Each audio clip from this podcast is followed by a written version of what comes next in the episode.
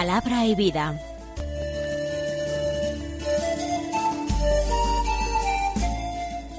Con el padre Manuel Horta desde Sevilla.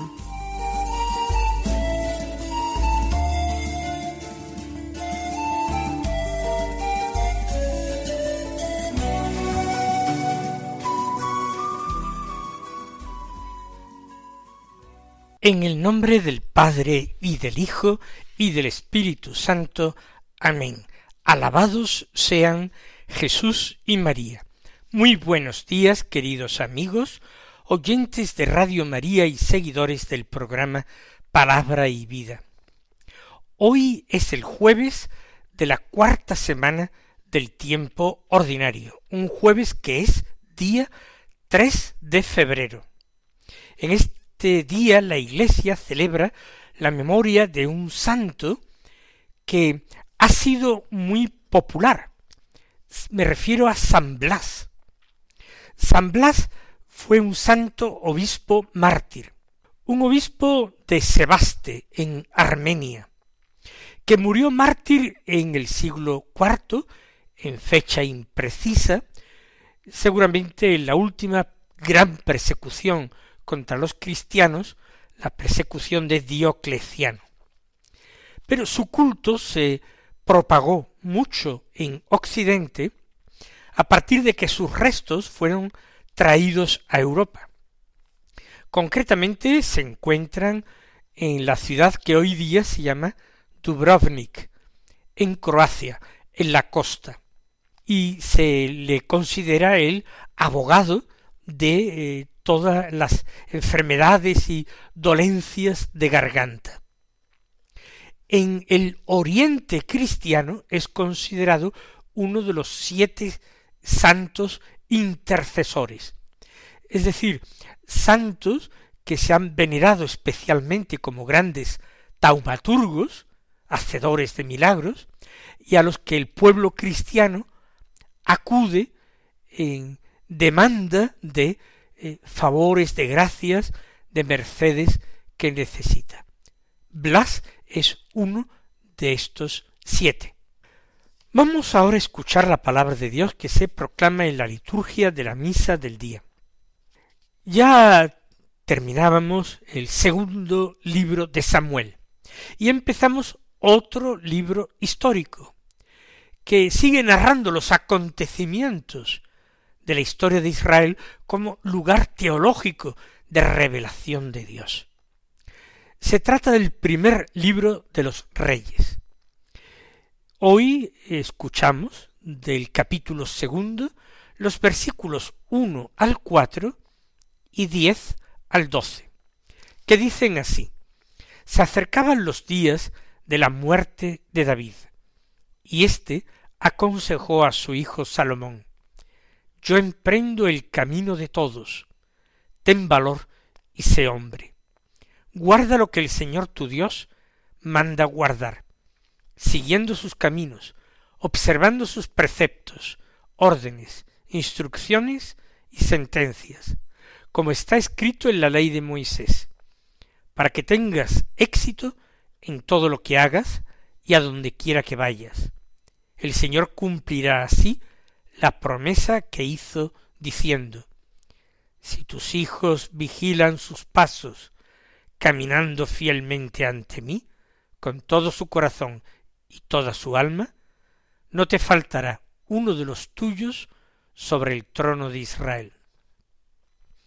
David se durmió con sus padres y lo sepultaron en la ciudad de David. Cuarenta años reinó David sobre Israel, siete en Hebrón y treinta y tres en Jerusalén. Salomón se sentó en el trono de David su padre, y el reino quedó establecido sólidamente en su mano. Como vemos en el texto se habla del final del reinado de David, concretamente su muerte y la sucesión que después de muchísimas complicaciones, intrigas, luchas familiares, al final se concreta en la persona de su hijo Salomón, que no era ni mucho menos el mayor, pero que gracias a las intrigas de su madre alcanza a ser designado sucesor por David. Y hay algo que a mí me llama la atención de entrada al comienzo de este texto. Y es que lo primero que David le dice a su hijo Salomón es esto. Yo emprendo el camino de todos. Ten valor y sé hombre. ¿Qué es esto del camino de todos? Es el camino de la muerte. Hay un camino de la vida, es la aventura humana que cada ser humano ha vivido en esta existencia suya terrena. El camino de la vida es totalmente distinto entre un hombre y otro. Cada uno tiene que poner en juego los dones recibidos. Tiene que vivir su particular llamada de Dios, cumplir su particular vocación. Y tiene que aprovechar la vida, ese camino de la vida para aprender a amar a Dios y a su prójimo. Porque como nos recuerda nuestro santo doctor, poeta y místico, Juan de la Cruz, a la tarde te examinarán del amor. Pero si ese es el camino de la vida, el camino de la muerte es semejante para todos los hombres. Da lo mismo que haya sido uno un hombre importante según lo humano, famoso, rico, lleno de poder. La muerte a todos nos iguala. Ni el poder, ni la riqueza, ni la belleza corporal, nada de eso nos lo podemos llevar a la otra vida. Aquí en la tierra se pueden construir mausoleos espectaculares, pero el mausoleo no es en absoluto más que otro lugar para guardar despojos muertos. A la otra vida no nos llevamos nada más que nuestras obras por las que seremos juzgados. Así pues, David es un hombre extraordinariamente sensato y consciente del destino de todos los hombres, de su propio destino, y lo llama así con esas palabras tan hermosas. Yo emprendo el camino de todos. Entendemos perfectamente la muerte. Vivir con esa idea de la muerte, con ese saber que un día moriremos, nos puede hacer a todos más sabios, más maduros, darle más importancia en esta vida terrena a lo que verdaderamente lo tiene. Como nos recomendaba el Señor en el Evangelio, acumular bienes, pero no esos bienes que son el oro, la plata, u otras riquezas, que pueden arruinarse por el óxido o ser robados por los ladrones. Acumular riquezas en el reino de los cielos, donde no hay óxido ni herrumbre, ni donde hay tampoco ladrones que puedan robarnos. Acumular tesoros en el cielo. Y no hay otra forma de acumular tesoros en el cielo más que amando, viviendo la caridad, que es de las tres virtudes teologales, la única que será para siempre. Porque la fe pasará, la esperanza ya no será necesaria, pero la caridad es la sustancia de nuestra vida y de nuestra vida eterna, porque Dios es amor.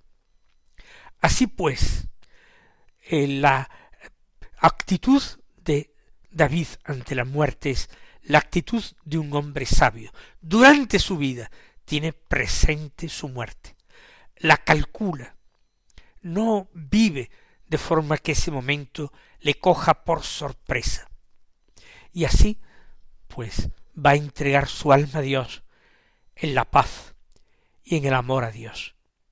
De hecho, se dice en el texto que David se durmió con sus padres y lo sepultaron en la ciudad de David. Se durmió con sus padres. Para un creyente y mucho más para un cristiano, morir es dormirse uno.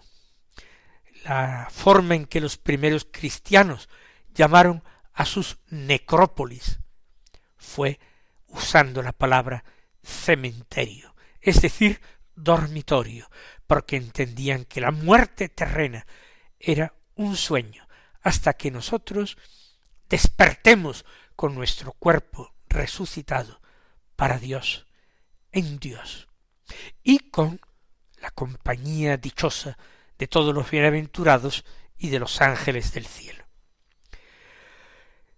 David recomienda a su hijo ten valor y sé hombre, pero él hace una magnífica recomendación porque él mismo vive el valor y la fortaleza. Ha vivido el valor toda su vida. Cuando era un adolescente y se enfrentó al gigante filisteo Goliat. Tenía fe en Dios, en el poder de Dios que da la victoria a quien quiere. El valor cristiano es el valor de la fe y de la fortaleza. Así se ha mantenido toda su vida, también frente a las adversidades y a los trabajos. Y llegado el momento de la muerte, no teme, se mantiene firme. De tal manera que eso de ten valor y sé hombre no es necesario decírselo a él en el momento de la muerte, sino que es él el que puede decírselo a su hijo y dejárselo como la mejor herencia. Una segunda reflexión que tenemos que hacer sobre el texto es que en estas últimas palabras de David a Salomón, él no se preocupa principalmente de los temas políticos de su reino, de astucias para guardar o conservar el poder.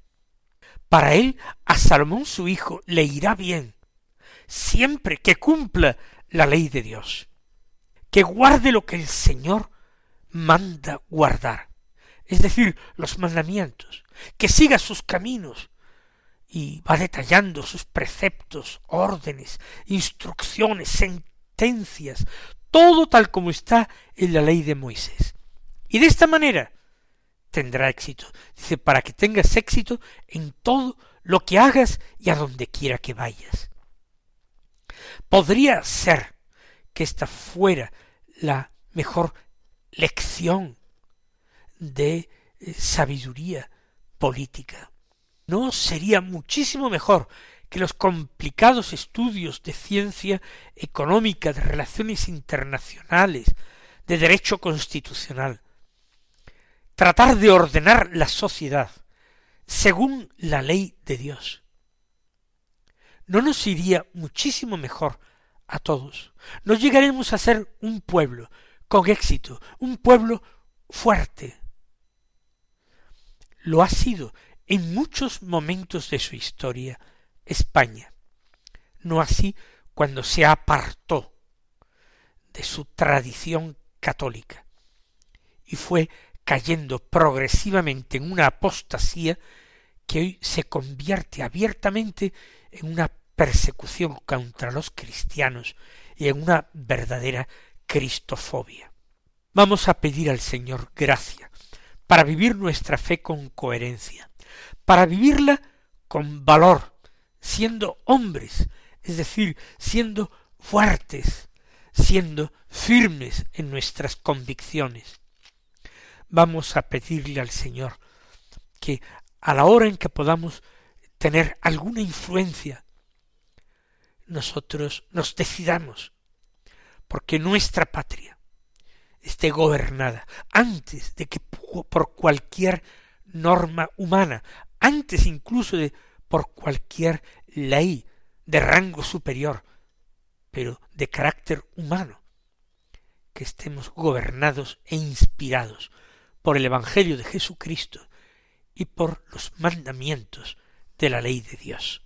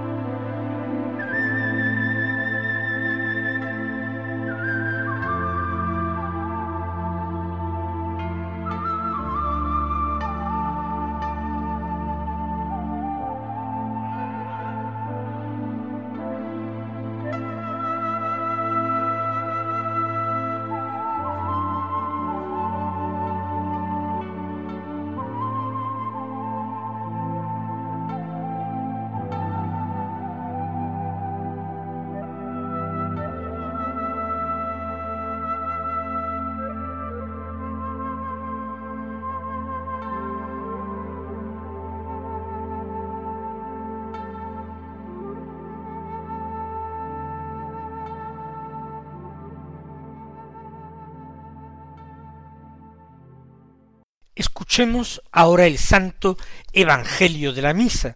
Es según San Marcos, del capítulo sexto, los versículos siete al trece, que dicen así. En aquel tiempo Jesús llamó a los doce, y los fue enviando de dos en dos, dándoles autoridad sobre los espíritus inmundos. Les encargó que llevaran para el camino un bastón y nada más. Pero ni pan, ni alforja, ni dinero suelto en la faja, que llevasen sandalias, pero no una túnica de repuesto. Y decía, Quedaos en la casa donde entréis, hasta que os vayáis de aquel sitio. Y si un lugar no os recibe, ni os escucha, al marcharos sacudíos el polvo de los pies, en testimonio contra ellos. Ellos salieron a predicar la conversión. Echaban muchos demonios, ungían con aceite a muchos enfermos y los curaban. Acabamos de escuchar ese envío que realiza el Señor de sus apóstoles, una vez que los ha elegido, que los ha llamado junto a sí. No olvidemos que lo ha hecho para que estuvieran con él para enseñarles, para que escucharan sus palabras, para que contemplaran sus hechos, pero también los había elegido para enviarlos al mundo entero a anunciar el Evangelio. Esto se trata de un ensayo. Ahora no son enviados a los confines del mundo, son enviados a pueblos y aldeas de Galilea. Pero es un primer ensayo que va a llenarse de éxito. Y en el texto que acabamos de escuchar, el Señor da unas instrucciones que son válidas para los apóstoles de todas las épocas. Y cuando hablamos apóstoles, no solamente nos referimos a esos verdaderos y legítimos sucesores de los apóstoles, que son los obispos de la Iglesia católica, sino que nos referimos a todo cristiano que tiene que vivir en su vida una dimensión apostólica, que está llamado también a testimoniar a Jesús con sus obras y también con sus palabras. Lo primero que hay que caer en la cuenta es que Jesús los llama de dos en dos. Y esto es algo que tiene que ayudarnos a caer en la cuenta de que esta acción apostólica en la Iglesia, este deseo nuestro de hacer apostolado, que es un deseo legítimo, que obedece realmente a un llamamiento que el Señor nos hace, no lo podemos desempeñar por nuestra cuenta. No puede ser un simple actuar como francotiradores, cada uno haciendo su propia batalla, tenemos que sentirnos iglesia. Será muy bueno que ese apostolado lo realicemos desde un envío explícito, desde una comunidad parroquial, desde un movimiento cristiano del tipo que sea. Y cuando no haya ese envío explícito, nosotros sí que debemos estar vinculados a una comunidad cristiana, a la parroquia, por ejemplo, y desde ella vivir nuestro compromiso y tratando de acercar muchas personas a Cristo. La mínima comunidad de dos es la verdaderamente evangelizadora, no el apóstol en solitario. Es cierto que después de la resurrección de Jesús y la venida del Espíritu Santo, muchos de ellos partirán solos hasta los confines del mundo. Pero ellos saben que nunca estarán totalmente solos, porque asociarán inmediatamente a aquellos a los que el Señor ha llamado a su seguimiento y los convierten de discípulos en hermanos, porque discípulos somos todos de Jesucristo y nosotros somos los unos para los otros hermanos y condiscípulos. En segundo lugar, nos podíamos detener en pensar en las cosas que Jesús permite llevar y las que no permite llevar. Para el camino llevar un bastón y nada más. Y el bastón es un instrumento que nos sirve para apoyarnos, para descansar el peso de nuestro cuerpo que eh, gravita sobre nuestras piernas y sobre nuestros pies, apoyarnos en la fuerza de nuestros brazos, también apoyándonos en el bastón. En ese sentido, el bastón es un verdadero símbolo de ese compañero que el apóstol debe llevar. Vamos juntos en nuestro apostolado porque necesitamos apoyarnos.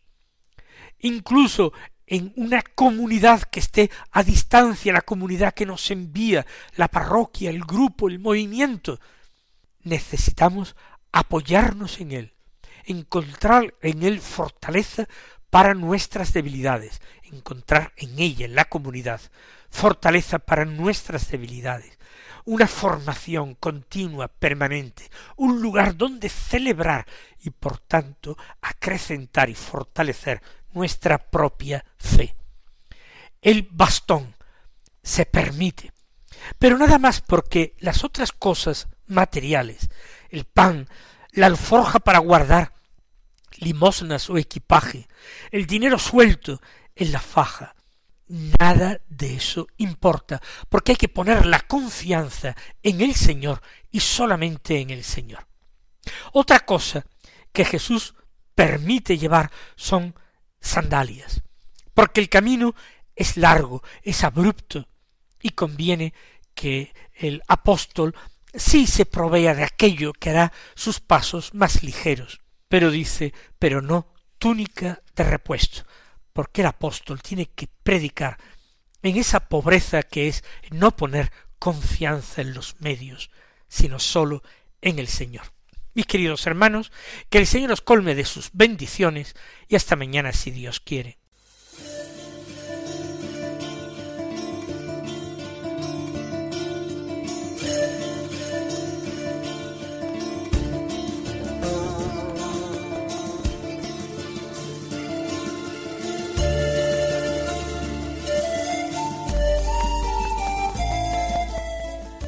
Concluye Palabra y Vida un programa dirigido desde Sevilla por el padre Manuel Horta.